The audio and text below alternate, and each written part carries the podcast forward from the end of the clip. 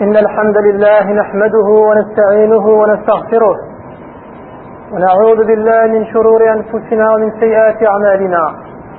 من يهده الله فلا مضل له ومن يضلل فلا هادي له.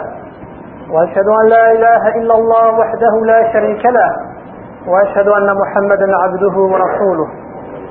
أما بعد فإن أصدق الحديث كتاب الله تعالى وخير الهدي هدي محمد صلى الله عليه وعلى آله وصحبه وسلم وشر الأمور محدثاتها وكل محدثة بدعة وكل بدعة ضلالة وكل ضلالة في النار وبعد. الحمد لله الذي وفقنا لهذا الصيام المبارك.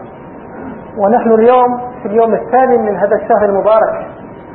هذه نعمة فإن تعدوا نعمة الله لا تحصوها أما بعد فهذه نصيحة موجزة تتعلق بفضل الصيام رمضان وقيامه وفضل مسابقته فيه بالأعمال الصالح مع بيان أحكام مهمة قد تخفى على كثير من الناس Alhamdulillah mes chers frères, aujourd'hui c'est le huitième jour du mois du Ramadan.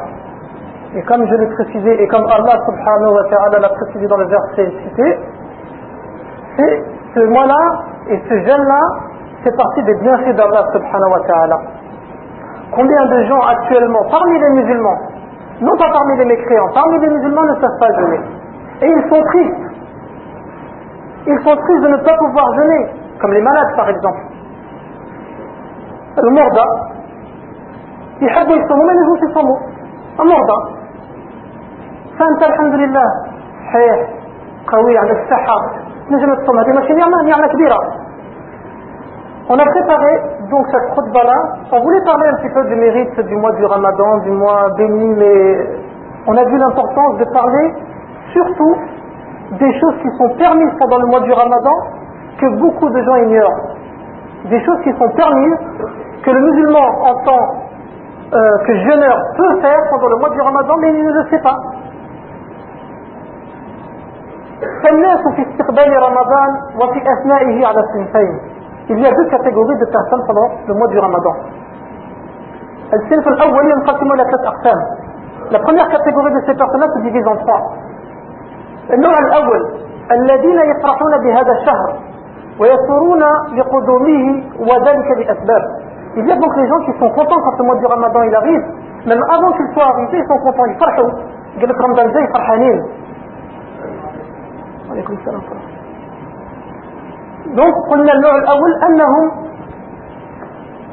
فرحانين بلقاء هذا الشهر المبارك. لماذا؟ أنهم عودوا أنفسهم على الصيام ووصلوها على تحليله ولهذا جاءت السنة المطهرة الصحيحة النبوية الشريفة استحباب الصيام الاثنين والخميس وأيام البيض ويوم عرفات بغير الحاج. ويوم عاشوراء مع يوم قبله أو يوم بعده وصيام شعبان وغير ذلك من أنواع الصيام المستحب Parmi les jours de jeûne qui sont sunna, qu'on rencontre dans la sunna authentique du prophète sallallahu alayhi wa sallam, il y a le jeûne du lundi et du jeudi. Il y a le jour, les jours de jeûne, le 13, le 14, le 15 de chaque mois lunaire.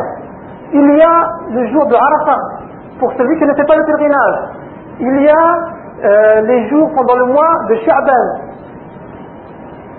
Alors la personne qui est habituée à jeûner comme ça, quand le mois du Ramadan il arrive, c'est facile pour lui.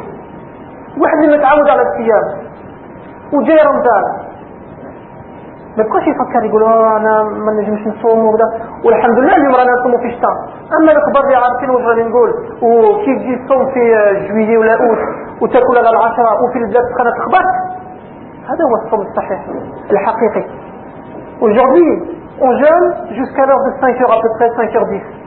Mais dans les pays chauds, et quand c'est au mois de juillet, au mois d'août, tu es obligé de jeûner au moins 18 heures de jeûne, et il fait chaud à 40-50 degrés, les gens qui viennent des pays chauds, ils savent ce que je suis en train de te dire.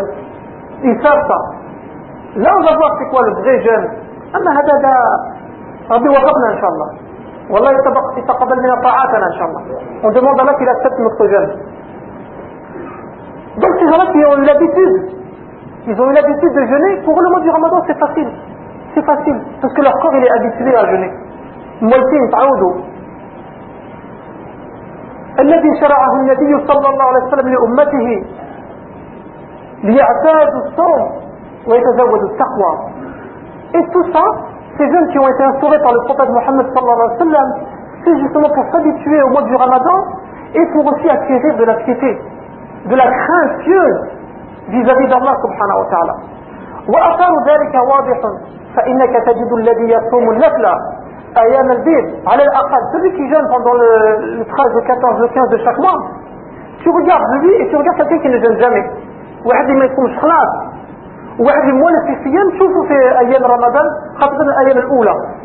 شوفوا لا ديفيرونس على الأقل لا يستثقل صيام رمضان بل هو عنده أمر طبيعي.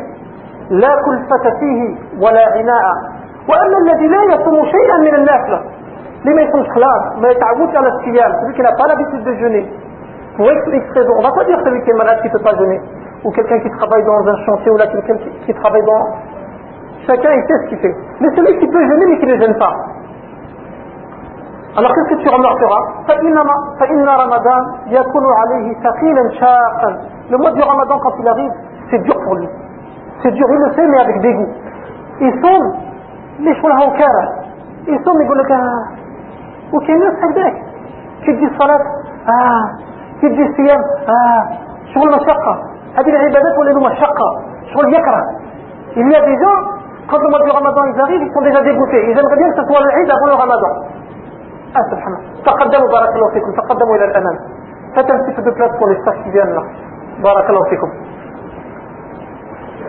ولقد كان سلف هذه الأمة رحمهم الله ورضي الله عنهم مثالا رائعا في الحرص على النوافل quand on regarde la vie des pieux prédécesseurs on voit qu'il y a dans la vie des pieux prédécesseurs un exemple dans toute chose وقدوتنا هو رسول الله صلى الله عليه وسلم ومن تتلمذ على يديه et celui qui s'est éduqué avec la صلى الله عليه وسلم روي عنهم في ذلك قصص عجيبة من ذلك et des histoires sur la vie de ses prédécesseurs, il y en a beaucoup. Bien sûr, nous, dans une khutbah du Jumu'ah, on ne peut pas raconter toutes les histoires. Ça se fait avec le temps et avec les khutbahs qui viendront, Inch'Allah. Mais on va vous donner quelques exemples à titre d'exemple. alors il y avait donc des gens pieux. Ils avaient des esclaves ils avaient des servantes ils en ont vendu une. Et quand je dis esclave c'est pas l'esclave qu'on entend l'esclavage ou la... non c'est pas cet esclavage. C'est à, à l'époque des Sahaba à l'époque des pieux prédécesseurs. Quand ces gens ils avaient des servantes ils faisaient plus qu'avec leurs femmes et leurs enfants Ils faisaient plus qu'avec leurs femmes et leurs enfants. Aujourd'hui, nous on dit l'esclavage, tout de suite on pense l'esclavage, les chaînes enfermées, ceci, cela. Non. C'était des servantes ou des servants. Donc ils ont vendu cette euh, servante à un groupe de gens لهم لأحد الناس فلما أقبل رمضان أخذ سيدها الجديد يتهيأ بألوان المطعومات والمشروبات لاستقبال رمضان Qu'est-ce qu'il a commencé à faire ce nouveau, euh, son nouveau, euh, euh, son nouveau maître? Qu'est-ce qu'il a commencé à faire quand le mois du Ramadan il était à l'approche, à l'adouane Il a commencé à préparer de la bonne nourriture, des boissons de toutes sortes. Et puis, comme aujourd'hui on fait, toute l'année on mange normalement, pendant le mois du Ramadan on fait, masha'Allah, hadith wa la On fait du manger qu'on ne mange même pas. Pourquoi Parce qu'on a les yeux tout gros le ventre. Alors, on fait des achats inutiles. Si tu manges, alhamdoulilah, il n'y a pas de problème. Si tu achètes et tu invites des gens, alhamdoulilah, il n'y a pas de problème. Mais si tu achètes pour après jeter la poubelle, il est là le problème. Donc aujourd'hui, comme à cette époque-là, il avait acheté, il avait préparé de la nourriture, de la boisson, pourquoi Pour justement euh, accueillir le mois du ramadan. بس يستقبل شهر رمضان فقالت هذيك الجارية واش قالت لكم لماذا تصنعون ذلك pourquoi faites-vous ça pourquoi tous ces achats qu'est-ce qu'ils ont répondu قالوا لاستقبال شهر رمضان فقالت وأنتم لا تصومون إلا في رمضان il a dit c'est pour accueillir le mois du ramadan Et cette parole, qu'est-ce qu'elle a répondu Pourquoi vous vous jeûnez que pendant le mois du ramadan En dehors du mois du ramadan, vous jeûnez pas C'est ce qu'il en a déduit. Jure par Allah subhanahu wa ta'ala, Wallahi, لقد جئت من عند قوم السنة عندهم كأنها كلها رمضان nom d'Allah subhanahu wa ta'ala واش تقول تقول بلي عندهم هذوك الناس اللي جيت من عندهم سنة كاملة كأنه رمضان elle dit que l'année entière chez ces gens-là c'est comme si c'était le mois du ramadan pas simplement cette période-là alors elle se sentait pas bien cette femme-là elle se sentait pas bien أنا جري والله لقد جئت من عند قوم السنة عندهم كأنها كلها رمضان لا حاجة لي فيكم ردوني إليهم ورجعت إلى سيدها الأول. ألغى السفلاء إلى جيجي زوج هم غوندي لو جو سي فوني، بس كانت فضيلة تقوى لشيء وتفضيلة الخوف من الله الآداب، السلوك الدين الحقيقي وراه ماشي غير الأكل والمشروبات. وكان لدي الحسن بن صالح ينطق ينطق الصوغ في صنبلة سلسي وهو من الزهاد والعباد الورعين الأتقياء جارية فاشتراها منه بعضهم فلما انتصف الليل فلما انتصف الليل عند سيدها الجديد قالت تصيح في الدار الصلاة الصلاة Cette deuxième servante-là, c'est notre histoire qu'on rencontre dans les livres des pieux prédécesseurs. Cette dame-là, euh, elle faisait beaucoup la prière la nuit, elle se levait, elle priait. Alors, elle avait l'habitude de se réveiller. Quand elle s'est réveillée, lorsqu'elle a été vendue à des nouveaux maîtres, elle a dit que ces maîtres ne se levaient pas faire la prière. Mais ils يقوموش الليل ولا شيء. ما نقولوش قوموا صلي عشرين ولا ثلاثين ركعة كي تقوم خطرة خطرة صلي ركعتين لله؟ تتوضأ تصلي ركعتين وتدعي فيها رب العالمين. خير من الدنيا وما فيها. عاود نفسك. عاود نفسك على الخير. أنا في الدمار كنت لا ديك لا ميزون يا ديك بيرسون دي مور دي جون يسون لا ميزون مور أنا يسون على القيام الصلاة الصلاة لا بخيار لا بخيار لي جون يسون ريفي كم سون سيرفيس دون كور خاف وش هذه المصيبة وش كاين فقاموا فزعين وسألوها هل طلع الفجر أيش وقت الفجر سلاغي صلاة في الفجر فقالت وأنتم لا تصلون إلا الفريضة أي المكتوبة Et vous, vous ne connaissez la prière que le maktuba, que la prière obligatoire. En dehors de ça, vous connaissez rien d'autre. فلما أصبحت رجعت إلى الحسن ابن صالح وقالت له قد بعثني إلى قوم سوء لا يصلون إلا الفريضة أو المكتوبة elle s'est Al-Fitna, son ancien maître, a dit que tu m'as vendu à des gens qui ne connaissent la prière que la, la, prière obligatoire. Et je voudrais que tu me, tu me reprennes. Voilà, Et il ne jeûne que le farida, et Ramadan. Faroudni, faraddaha. Alors, euh, elle lui a demandé de la reprendre. Il l'a repris. Parce que Trabbat, Trabbat à la Yidla, H, Salihin, Atqiya, Zuhad. Elle a été éduquée où ces dames-là, ces servantes-là? Elles ont été éduquées dans des maisons de gens pieux, des gens de science, des gens qui قال الله قال رسول الله صلى الله عليه وسلم C'est ça. Aujourd'hui, احنا إلا من رحم الله احنا عندنا دين بالوراثة ونهضر على نفسي أولا ما عنديش واحد نعاين فيه لا نهضر على نفسي أولا on est né, on a grandi dans des familles qui ont eu l'islam mais avec l'héritage. Alors aujourd'hui, quand on essaie de retourner aux sources, المنبع الأصل وهو القرآن والسنة كأننا نأتي بأشياء جديدة. Quand on retourne à la source et quand on dit aux gens, ou bien à soi-même d'abord, de revenir à la source qui est le Coran et la Sunna comme les pieux prédécesseurs l'ont compris, on a l'impression de faire des choses nouvelles en religion. كنا جبنا حاجة جديدة وهي في الحقيقة, في الحقيقة ماشي حاجة جديدة حاجة تركناها ماشي أنتم جدودنا اللي سبقونا La deuxième catégorie des gens, ce sont أنهم يعلمون أن الامتناع من اللذات في هذه الدنيا سبب لنيلها في الآخرة فإن امتناع الصائم عن الأكل والشرب والجماع وسائر المفطرات في نهار رمضان طاعة, طاعة لله عز وجل يكون سببا في حصوله على ألوان الملذات الخالدة في الجنة فلقوة يقين المتقين بذلك يفرحون بقدوم هذا الشهر المبارك La deuxième catégorie des gens, ils savent que ceux qui vont se priver de manger, de boire, de toucher les femmes, c'est-à-dire leurs femmes bien sûr, et tous ces plaisirs que Allah subhanahu wa ta'ala nous a permis quand on n'est pas en état de jeûne, eux, ces gens-là, pourquoi ils sont contents du mois du ramadan Parce qu'ils savent que cette période-là, ils vont se priver de tous ces biens, Mais ces biens-là, s'ils le font pour Allah, subhanahu wa ta'ala, ils le retrouveront bien meilleur et des biens qui ne vont pas périr le jour du jour dernier, c'est-à-dire في الجنة. اللهم صل على الجنة يا رب.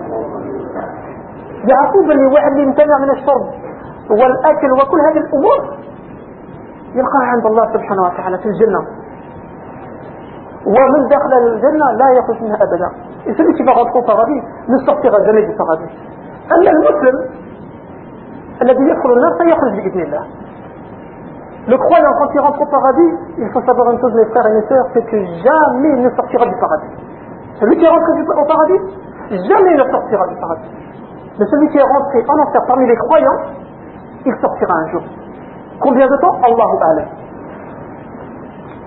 النوع الثالث la troisième catégorie de ces personnes-là c'est qui أنهم يدركون أن هذا الشهر من أعظم مواسم الطاعات والتنافس في القربات ويعلمون أن الله عز وجل يجري فيه من الأجور ما لا يجري من في غيره من الشهور ففرحوا فرحة المشتق بقدوم الحبيب الغائب أو أعظم من ذلك La troisième personne, ou la troisième catégorie de ces gens-là qui sont contents quand le mois du ramadan il arrive, ils savent que c'est un mois où c'est une compétition entre euh, les gens, les frères, pour faire le bien.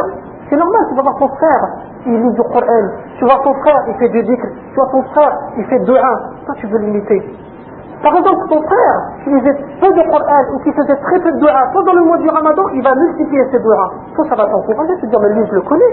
Lui, quand c'était pas le mois du ramadan, il faisait dua. Lui, quand c'était pas le mois du ramadan, il faisait du zikr. Lui, quand c'était pas le mois du ramadan, il faisait une petite demi-heure de Coran. Là, je le vois pendant le mois du ramadan, il, est assis là pendant deux heures, il lit le Coran. Et lui, il fait beaucoup de zikr, et lui, il fait du dua. Ça va t'encourager C'est la compétition entre le bien et entre les frères.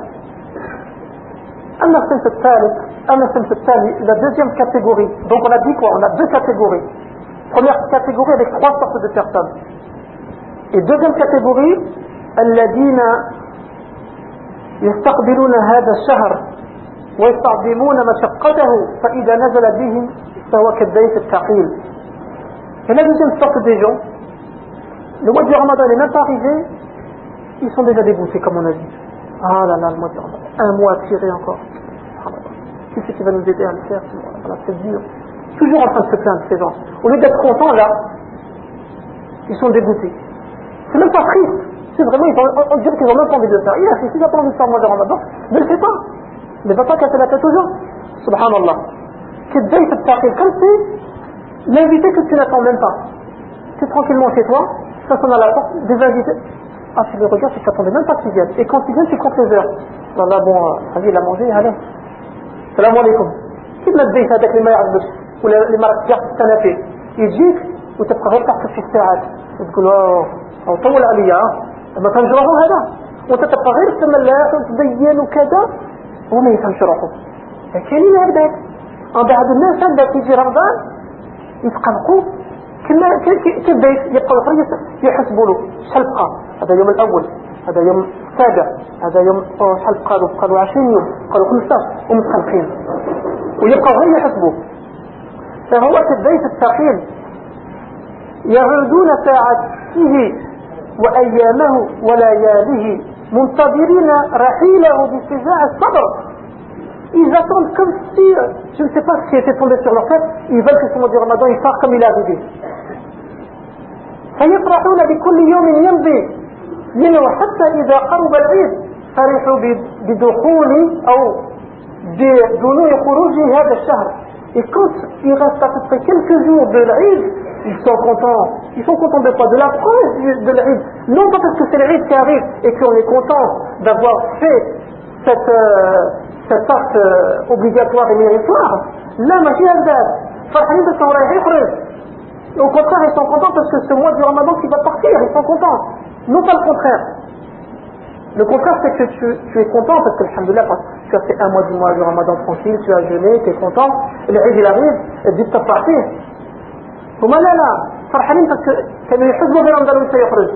Ils étaient contents parce qu'ils attendaient que rien que le mois du ramadan il sort.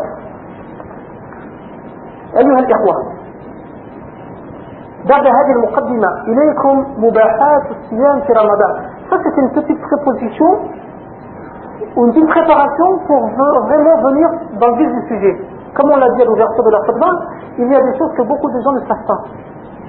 On leur en veut pas ces gens-là. ما كاش واحد جاب فينا عالم نتعلموا كل يوم نتعلموا كل حاجة جديدة إلى الممات On n'est pas des savants et tous les jours on découvre des nouveautés et on apprend notre religion et on avance pour le but accéder à l'agrément d'Allah باش ربي يرضى بينا إذا ربي يرضى بيك وفرح بيك راك فزت يا حبيبي. راك فزت.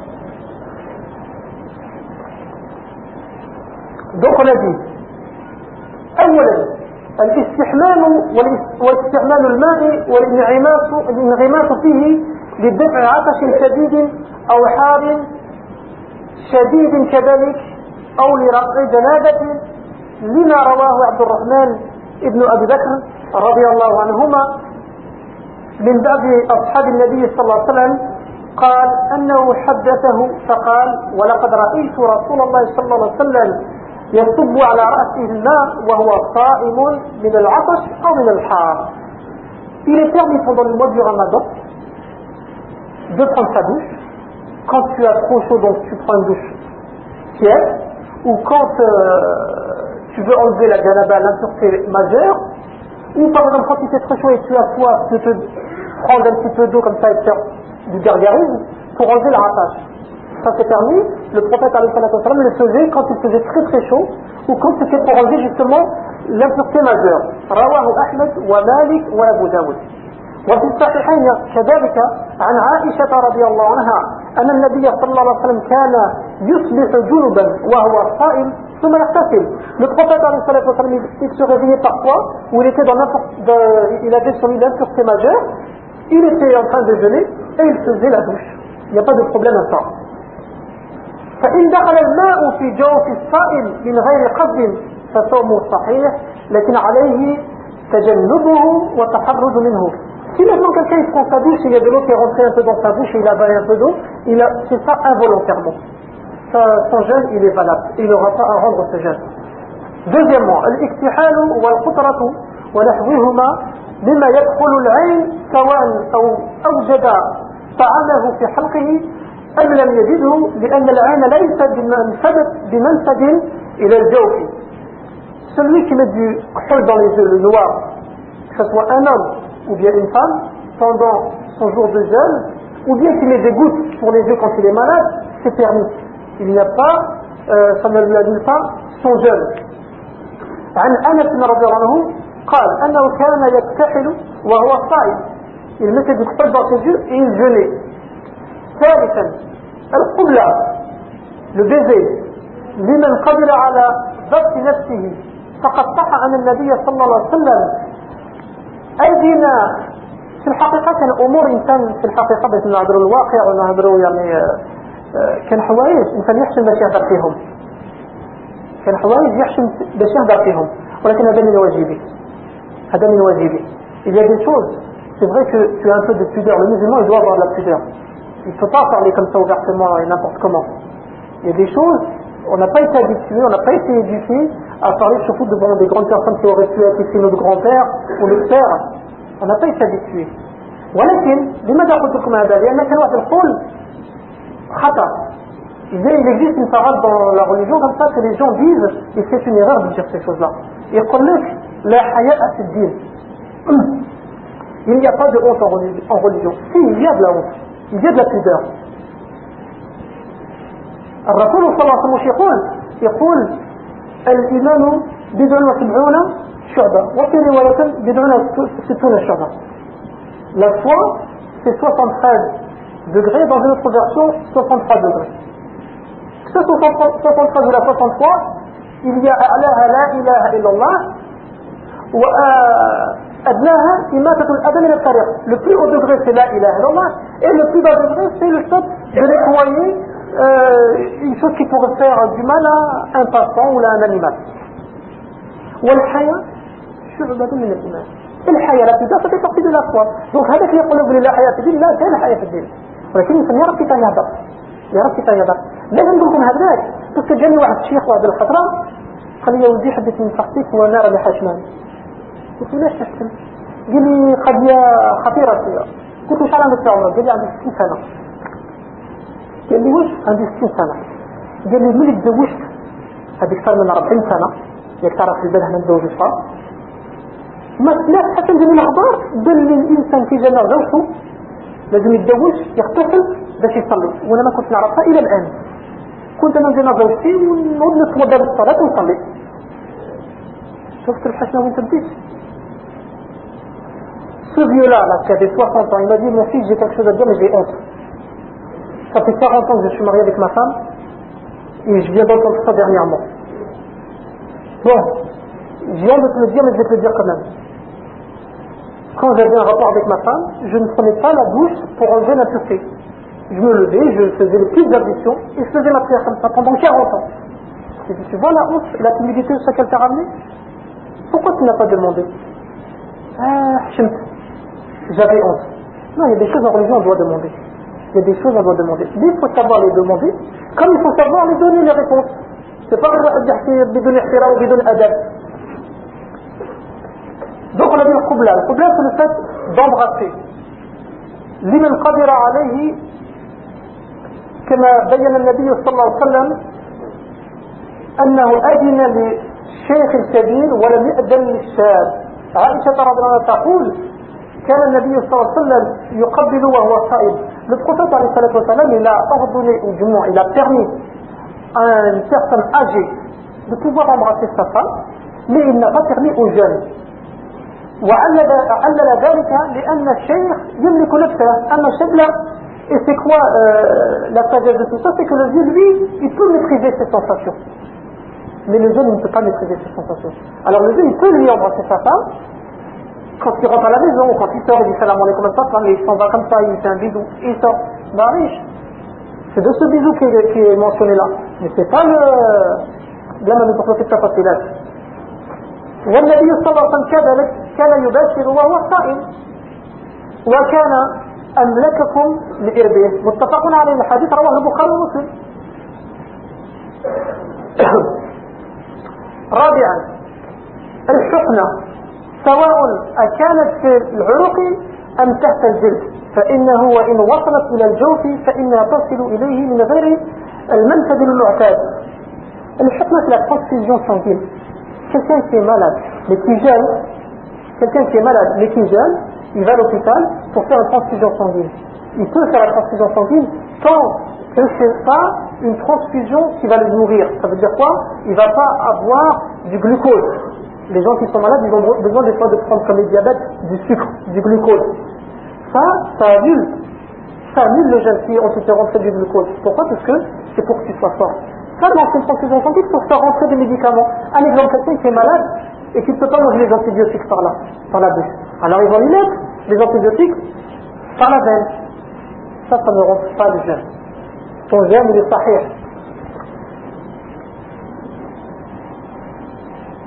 فإنه تصل إليه من غير المنفذ المعتاد والحكم التي يقول الشيخ الإسلام ابن تيمية رحمه الله أنه لا تفطر بالصائم هي التي توصل الدواء إلى بطنه من مخرجه وقولها ولكن il existe comme on vous l'a dit ici en phrase لكن يوجد في هذا الزمن حقن أخرى وهي إيصال بعض المواد المغذية إلى الأمعاء يقصد بها التغذية Et l'autre transfusion sanguine, c'est celle qui est euh, pour nourrir le malade.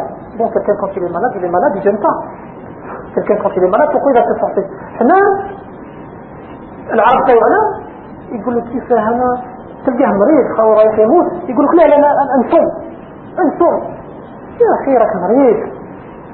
بدل راك مريض؟ اسم الجن تفطر ويقول لك لا لا لا لازم عيب كيف الناس يقولوا باليا وفطر لعل هذا شوية. mais non normalement quand tu es malade tu ne jeûnes pas et es guéri بإذن الله؟ tu prends les jours que tu as manqué ton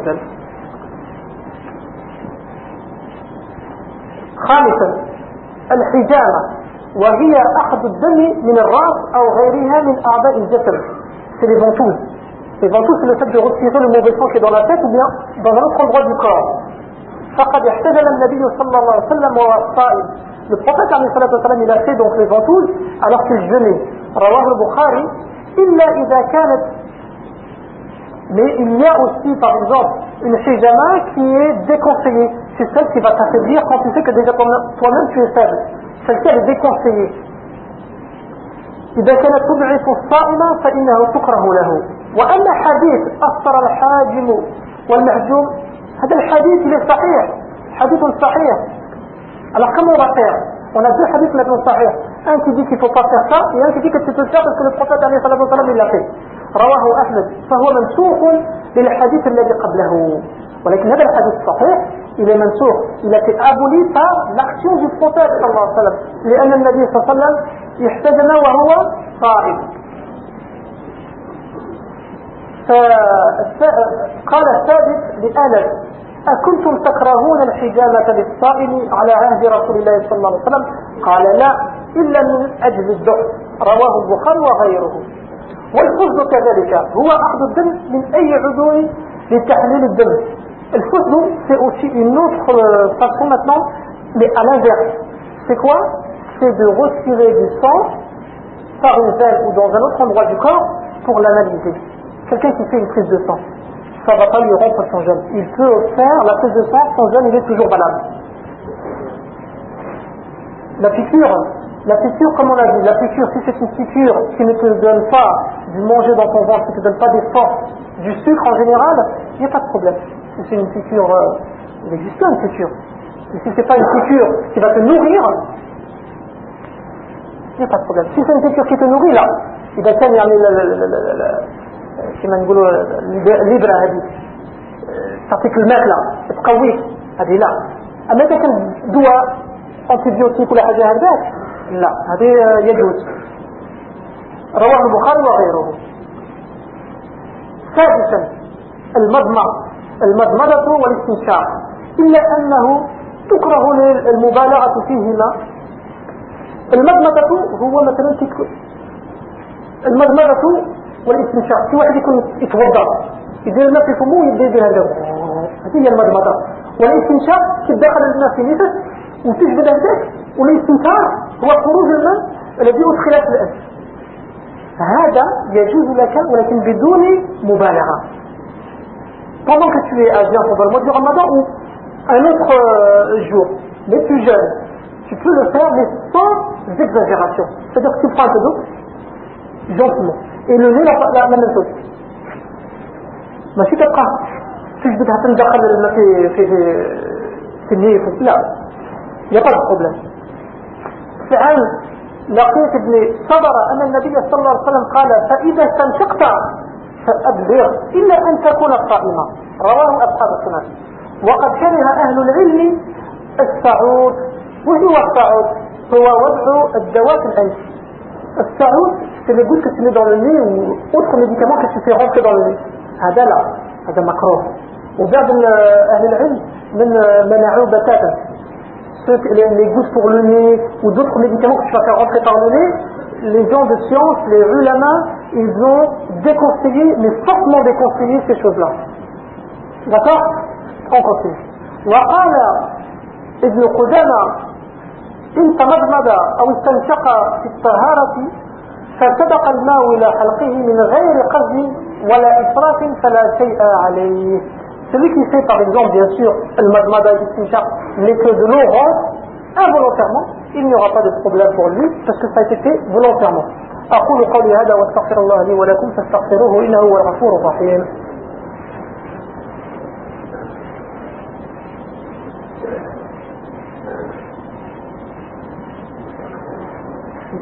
الحمد لله والصلاة والسلام على من لا نبي بعده وبعد On continue donc avec septièmement سابعا ذوق الطعام بشرط عدم دخوله في الحلق. une femme qui fait la cuisine, ou bien un homme qui fait la cuisine aussi, bien sûr, il a le droit de goûter la nourriture qu'il est en train de préparer, la shorba, la lahira, ou la couscous, ou la tsi, ou la et tout. Il dort, ou la Il lui est permis de goûter sans avaler. Ça, c'est un Ou bien, quand tu veux acheter quelque chose, ça se fait beaucoup aussi dans certains pays, ici et moins, mais surtout dans des pays où les gens sont déjà à la préparation dans un restaurant, là, quelque comme ça, tu peux goûter légèrement pour voir si, euh, si c'est bon. Avaler la nourriture. قال ابن عباس رضي الله عنهما لا بأس أن يذوق الخلق أو الشيء الذي يريد شراءه ما له ما لم يدخل حلقه وهو الصائم حديث حسن رواه ابن أبي شيبة. طبعا إحنا نجيب لكم أحكام هكذاك. بلد الأحكام نخلوهم كفاية طعام ممنوع ولا لا. لو كان ما عندناش دليل شرعي فيه ما نتكلموش si on n'a pas un argument tiré du Coran ou bien des hadiths authentiques parce que الحديث القاتل الحديث الضعيفة في الموضوعة فيها لا أحسنها أما ما ما عندناش آية ولا ما عندناش حديث صحيح في هذا الحكم ما نتكلمش فيه si on n'a pas d'argument tiré du Coran ou bien du hadith authentique de la sunna du prophète où il n'y a pas purs prédécesseurs salafun as-salih ils nous ont devancé dans cette chose-là on ne mettra pas l'application ما كان كان أدلة نشوف الأدلة Huitièmement وكذلك يباح له ما لا يمكن الاحتراز عنه كبلغ الريق Par exemple, quelqu'un qui ne peut pas retenir sa salive, il est obligé de la, de la valer.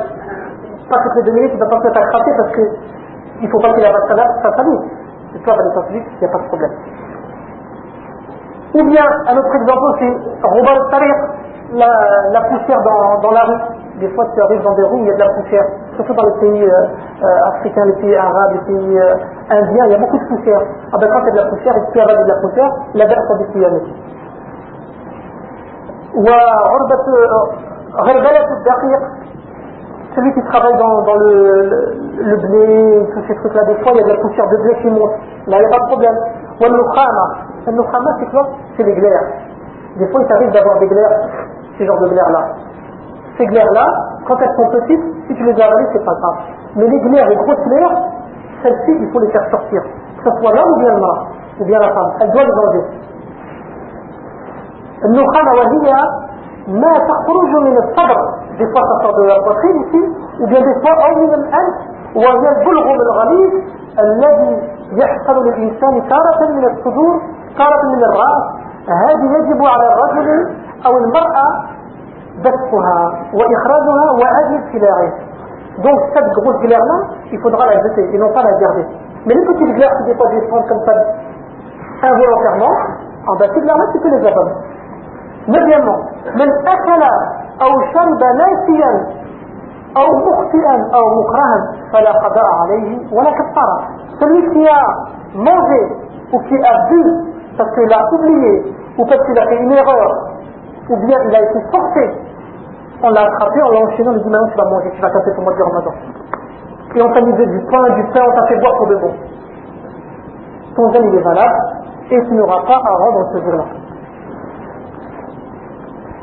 قال صلى الله عليه وسلم إذا نسي فأكل وشرب فليتم صومه فإنما أطعمه الله وسقاه متفق عليه Pourquoi Parce que le prophète il a mentionné dans ce hadith-là, il a dit que celui qui a bu ou qui a mangé en oubliant, alors qu'il continue une fois qu'il s'est rappelé, ça peut arriver, tu es en train de jeûner, tu vas boire un verre d'eau, Alhamdulillah, le dessin faire, c'est ce que j'ai fait.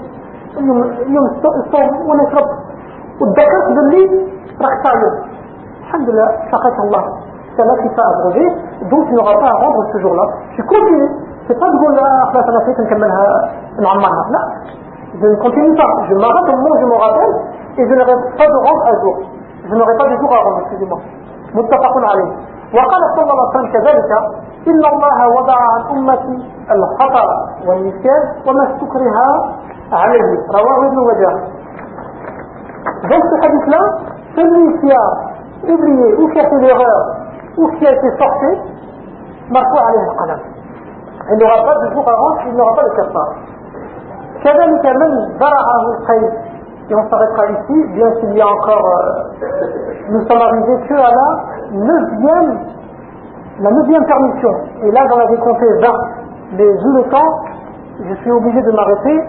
Inch'Allah, la semaine prochaine, on continuera la suite en rapportant d'autres euh, mérites de ce jour-là. Mais pour terminer, كذلك من برعه القيد. Celui que برعه أي غلبه. Celui que le vomi. Des fois, tu manges et tu n'as pas bien digéré la nuit, le lendemain tu te réveilles et puis tu vomis. Tu n'as pas vomi volontairement, tu as vomi involontairement. ما كنت مستقيم القياء جاء وحده يدخل القياء تحت الفمك ويتم صومك يترمي ton jeûne ton jeûne il est valable tu n'auras pas de jour à rendre. Mais si maintenant, tu, tu es ballonné, tu n'es pas bien, tu as mal au ventre, et tu vas mettre tes doigts pour faire, te faire vomir, là, là tu ne peux pas rendre ce jour-là. كذلك في من ذرعه القيس أي غلبه فلا شيء عليه قال صلى الله عليه وسلم le prophète Mohammed صلى الله عليه وسلم dit من ذرعه القيس فليس عليه قضاء ومن استاقى فليقضي أو فليقضي صحيح رواه أبو داود la médiane là aussi c'est une petite السواك للصائم siwak c'est quoi le siwak c'est ce bâton-là pendant le mois du ramadan on peut mettre le siwak et se nettoyer la bouche avec قال صلى الله عليه وسلم ولا أن أشق على أمتي لأمرتهم بالسواك عند كل وضوء رواه البخاري le siwak le prophète عليه الصلاة والسلام il a dit si je, si je n'avais pas eu peur pour ma communauté, je leur ai ordonné de faire le siwak عند كل وضوء et dans un autre hadith عند كل شيء dans toute chose pas que dans le wudu. Dans le wudu, quand tu vas lire le Coran, avant de commencer ta prière, avant de dormir, en te réveillant le matin, et il y a comme ça des mérites du siwak, il y en a beaucoup. رواه البخاري. يستحب للصائم أن يتسوك أثناء الصيام ولا فرق بين أول النهار وآخره. Il n'y a pas de différence pour celui qui jeûne de faire le siwak le matin, l'après-midi ou le soir. وكان النبي صلى الله عليه وسلم يتسوك وهو صائم فلم يخص للصائم أو غير الصائم que celui qui gêne ou celui qui gêne pas c'est méritoire de faire le siwak وهو عام في كل الأوقات قبل الزوال أو بعده وpourquoi ici j'ai bien précisé قبل الزوال أو بعده parce que des fois on peut trouver dans des livres de jurisprudence islamique on peut trouver des livres qui nous disent non tu n'as pas le droit de faire le, le, le siwak que après le zénith et après midi Quand midi il est là, après-midi, oui, tu peux, avant non. Alors que le hadith ici, il mentionne qu'il n'y a pas de temps. Tu peux le matin, l'après-midi, le soir, utiliser le siwak. والاختلاف بهذا لأن المعتر بدأت مضيق ونتقدمين وكان يقرأ فإن شاء الله بإذن الله ننتهي بال... بال... نعم. نعم. بارك الله فيك على التنبيه. que Cheikh vient de faire ici, c'est terminé le jour du vendredi. حاجة بتتعلموها في الدين. حاجة بتتعلموها في الدين. الشيخ جزاه الله خير. نبهني بشيء. نبهني بشيء. وهذا يدل في أثناء الخطبة الإمام يخطب ينسى حاجة ولا يغلق في حاجة يجوز للمأموم إذا تنبه للخطأ أو للغلط أو للفائدة أن ينبه الإمام في أثناء الخطبة Ce que Cheikh vient de faire ici, c'est fermer le jour du vendredi. C'est vrai que des fois, on ne voit pas ces choses-là. Parce que pourquoi on ne connaît pas beaucoup de choses en religion Ça viendra, là. Si maintenant l'imam il fait une erreur, ou si l'imam il oublie quelque chose, ou si par exemple, une personne veut faire profiter l'assemblée, parce que l'imam il a oublié de la dire, il est permis d'interrompre la khutbah pour le bien de l'assemblée. Donc le frère qui vient de faire Jazahullah khairan, Jazahullah khairan il m'a dit que ce que tu as montré c'est Rud al-Arab. Mais le siwak peut-être c'est mentionné ici, bien que c'est l'art de hadith, الصحابة كانوا يستعملون هذا mais le siwak il veut dire sûr c'est quoi c'est le siwak que les femmes utilisent de couleur rouge et qui pique et en plus de ça qui a un goût Ce siwak-là, il est, il, est, marron. Les femmes, elles le mettent, en général, si les femmes qui utilisent ce siwak-là, elles le mettent dans la bouche, elles le mettent un laps de temps, les dents deviennent blanches et les gencives deviennent rouges. Celui-là, il est piquant et il a un goût. Celui-ci, Allahu A'lam bi hukmihi. Celui-ci, Allahu A'lam bi hukmihi. C'est quoi la, règle et la loi qui en découle? Seul Allah le sait, on n'a pas pensé à faire nos recherches dessus. Mais ce siwak-là, là, là, il est fermé. Voilà, c'est clair. اللهم اغفر لنا ذنوبنا وكفر عنا سيئاتنا وتوفنا مع الأبرار. يا حي يا قيوم برحمتك الصغير اللهم لا تؤاخذنا ان نسينا واخطأنا. ربنا ولا تحمل علينا اسما كما حملتنا ولا الذين من قبلنا. ربنا ولا تحملنا ما لا طاقة لنا به. واعف عنا واغفر لنا وارحمنا. أنت مولانا فانصرنا على القوم الكافرين. اللهم تقبل منا صيامنا وصلاتنا وركوعنا وسجودنا وصلاتنا التراويح ودعاءنا. اللهم اغفر للجميع. اللهم لا نقول في جميع الناس لأن سليم سعير في الجنة وسعير قليل في الجنة وقليل في النار اللهم اهدنا واهدنا وجعلنا سبب من نصرة ومن يقول يقول الله ما تجاه الناس سنت ما هم شرح لك هداية من تنبئوا الله جيب لهم يضاطي On ne peut pas dire ces choses-là. Pourquoi Parce qu'il y aura toujours des gens voués pour la terre et des gens voués pour le paradis. Mais nous, ce qu'on peut dire, Allahumma ghalib, arnabuhu bi jannah. On demande à Allah que la, la majorité au paradis et que des gens en enfer سبحانك اللهم وبحمدك نشهد أن لا إله إلا أنت نستغفرك ونتوب إليك. سبحان ربك رب العزة عما يصفون والسلام على المرسلين والحمد لله